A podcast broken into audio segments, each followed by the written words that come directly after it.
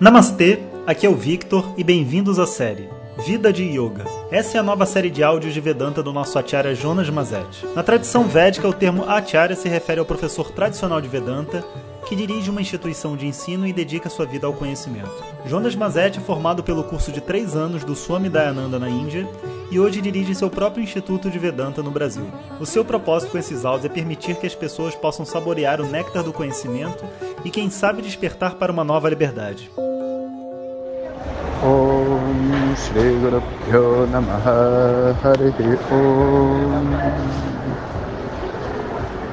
Bom dia pessoal Então aproveitando aqui esse final de semana para relaxar e gravar uns áudios para vocês Obrigado a todos pelas inúmeras perguntas que eu recebi. Não vai dar para responder todas, até porque o tema tem que correr. Mas tem uma pergunta aqui polêmica que eu acho bem bacana. Então vamos lá, perguntas polêmicas. Pergunta de hoje. O que fazer quando eu percebo que o meu professor não segue os preceitos do yoga da vida de yoga? Bom, vou contar uma coisa para vocês. Que às vezes é um pouco chocante, mas que é pura verdade.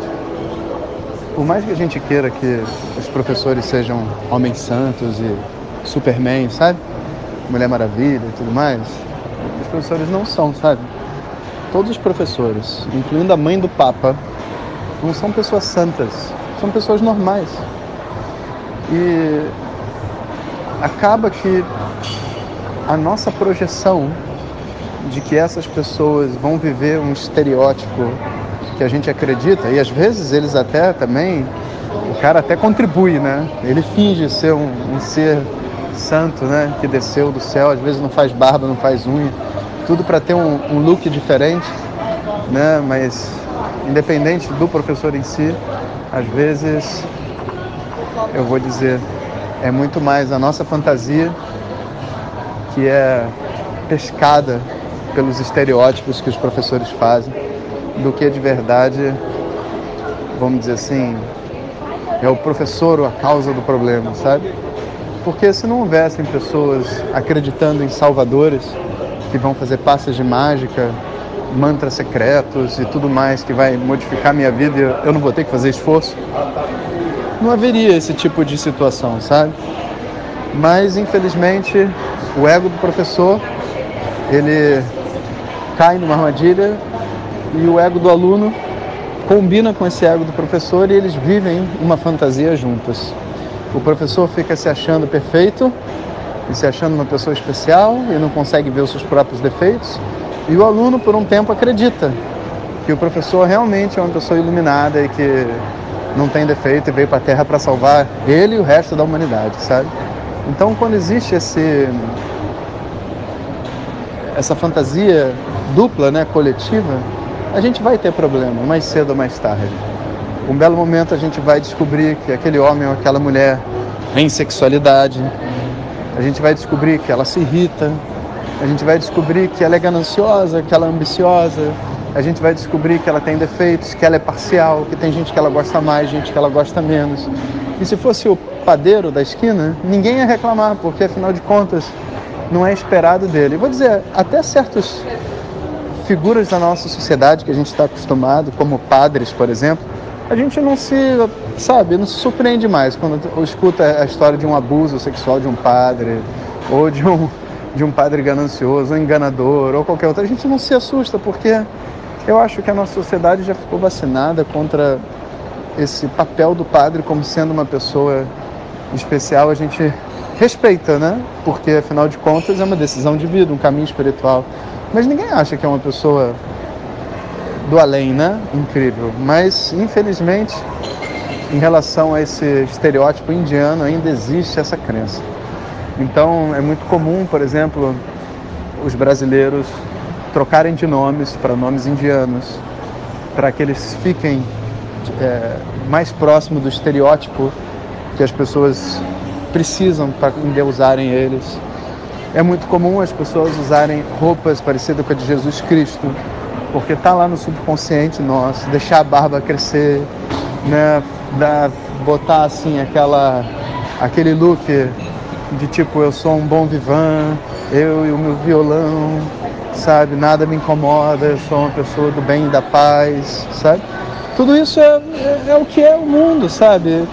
E eu vou dizer, o professor também não tem opção, porque se é um problema do ego dele, assim como o ego do aluno não vê, o ego do professor também não vê.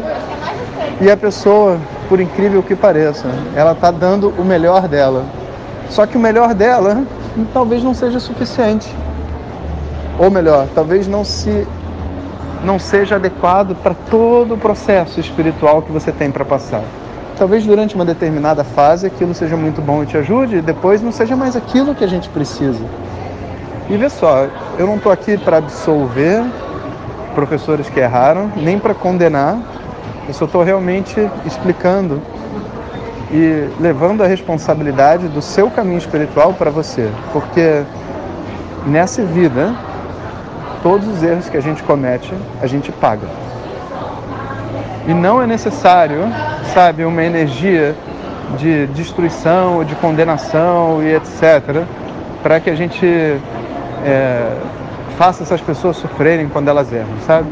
As pessoas, quando erram, elas vivem muitas vezes uma farsa, elas já estão em sofrimento. E cada um tem que buscar a sua redenção e a correção das, dos erros que cada um faz. Tendo colocado isso de lado, a mensagem é a seguinte: quando a gente descobre que o nosso professor ou etc faz alguma coisa que a gente não concorda e a gente realmente vai lá avaliar, porque às vezes é a nossa projeção, né, da nossa mente, mas a gente vai lá e vê não realmente está errado. A gente vai ser muito sincero. A gente vai manter uma atitude de respeito, se for possível, porque tem muitos tipos de erro e muitos níveis diferentes, né? se for possível, a gente vai tentar fazer com que outras pessoas não caiam dentro do mesmo armadilha, mas sem ficar paranoico, porque talvez você tenha crescido além daquilo que aquele professor pode oferecer, mas outras pessoas não, e talvez elas precisem acreditar nessas fantasias para poder sair do buraco que elas estão. Porque por mais que possa parecer que a pessoa está fazendo um papel de palhaço, lembra que tem gente batendo palma, cara. E se as pessoas estão batendo palma para o palhaço é porque elas precisam do palhaço. E palhaço é uma profissão e as pessoas crescem e as pessoas mudam de vida, por mais que a pessoa esteja enganando. E se você para para pensar, sei lá, num, num líder desse que faz uma lavagem cerebral na cabeça das pessoas, cara, mas sem brincadeira, se fizer a pessoa sair da depressão, trabalhar, acreditar numa nova forma de viver, ser uma pessoa mais gentil, e depois de 5, 10 anos ele chega à conclusão: caramba, eu sei lá, eu dei tanto dinheiro nesse lugar, eu acreditei tanto e agora vejo que ele é uma pessoa. Mas olha só, você mudou também, você cresceu. A gente não pode, é, vamos dizer assim, apontar para uma pessoa que se relaciona com a gente, tipo marido, esposa, e falar assim: essa pessoa me enganou. Não, você deixou ser enganada, né? Cá entre nós, né, os nossos relacionamentos são bilaterais para todo professor maluco tem um, um, aluno fantasioso. Tem alguém que viaja na maionese que acha que vai ser salvo pela luz colorida, sabe, que vem na meditação. Sempre tem, cara. Então, a nossa postura qual que é? A hora que você acorda desse sonho fantasioso, você tenta, na medida do possível, ajudar o professor a sair da fantasia dele, os amigos que estão em volta, e quando você viu que você fez a sua parte, você faz seu namaskaram e avança, sabe? Você continua a sua vida espiritual. Você não vai desacreditar na espiritualidade porque tem alguém que te enganou. Cara, tudo que existe aqui é Deus, de formas diferentes, levando as pessoas dentro do processo espiritual delas. Inclusive na forma dessas pessoas normais que se acham deuses encarnados na Terra, tentando ajudar os outros a crescer. É tudo uma ordem só, cara. Então, qual que é a visão? A gente faz o nosso namaskaram para essa loucura toda e sai dela. Se você consegue ver que isso não é para você, você vai para aquilo que é para você e deixa isso para trás. Agora, se você for para frente com raiva do que está atrás, eu vejo muito isso. Tem gente que às vezes estuda assim 10 vezes, 10 anos com um professor. 10 anos. O cara é o primeiro aluno do, do cara. Aí depois de 10 anos estudando, o primeiro aluno, né, e, e tudo que ele aprendeu, sei lá, de yoga foi com esse yogi louco, ele fala, ah, ele me enganou, ele engana todas as pessoas. E agora eu vou montar meu próprio caminho, né? Porque eu sou, eu não sou que nem ele, eu vou fazer a coisa certa. E aí, o que, que ela está fazendo, né? Ela está cuspindo no prato que comeu, porque por mais que tenham sido 10 anos e o cara tenha enganado, teve muita coisa que foi aprendida, senão você não ficava. Se o ego daquele aluno não fosse grandão, ele não ia se conectar com o ego imenso daquele outro professor para os dois estarem ali estudando juntos. E quando você vê depois, esse aluno que montou o caminho dele, né, o método dele, seja lá qual for a história, ele está fazendo a mesma coisa que aquele professor louco fazia. A menos que a gente tenha assim essa capacidade de absolver o erro dos mestres, quando a gente percebe que eles são humanos, né? A gente nunca vai poder assumir uma função de professor. Porque para assumir essa função de professor, a gente antes tem que estar conectado à nossa humanidade. Uma humildade, sabe? Uma, uma, um ponto interno de ser eu mesmo autenticamente, estar disposto a assumir os meus erros. E quando eu errar, né? E quando eu não errar, eu dizer que eu não errei, mas eu tenho que estar disposto a essa conexão interna e a ser eu mesmo e não querer ser alguém especial. Enquanto a gente não consegue aceitar que os professores não são pessoas especiais, mas são pessoas que nós consideramos especiais pelo conhecimento que elas têm, essa, esse ciclo ele não se fecha e se torna uma coisa extremamente perigosa. Porque lembrem desse pequeno axioma, sabe? Todo abusador, ele necessariamente foi abusado. Nem todas as pessoas abusadas viram abusadores, mas todo abusador foi um abusado. E a menos que o abusado ele tenha a capacidade de compreender o abusador como alguém que nem ele, ele não se livra desse abusador que existe dentro de si. Então, é como se a pessoa que sofreu preconceito não fosse capaz de superar o próprio preconceito das pessoas que têm preconceito contra ela. E aí ela começa a ter ódio e raiva, o mesmo ódio e raiva que as pessoas têm dela, ela tem daqueles que têm preconceito. É a mesma coisa, simplesmente não tem fim. Então, o que fazer quando a gente descobre que o nosso professor não é um grande yogi, etc. e tal? Primeiro, a gente reescreve, reescreve as nossas fantasias sobre o que é um grande yogi, né? E traz a ideia de que uma pessoa normal é um professor, nada mais do que isso. Uma pessoa normal com um determinado conhecimento. E depois de ter reescrito isso, a gente nos coloca, se coloca no lugar dessa pessoa normal, sabe? Pede pela responsabilidade dela, se ela cometeu erros, ela tem que reparar o que ela fez, se ela está enganando alguém, ela tem que devolver o dinheiro, seja lá o que for, sabe? E se conecta à pessoa que está ali por detrás.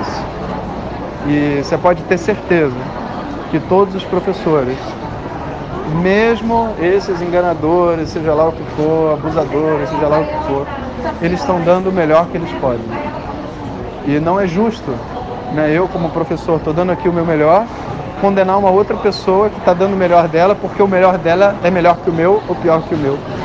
Cada um está fazendo o seu melhor, cara.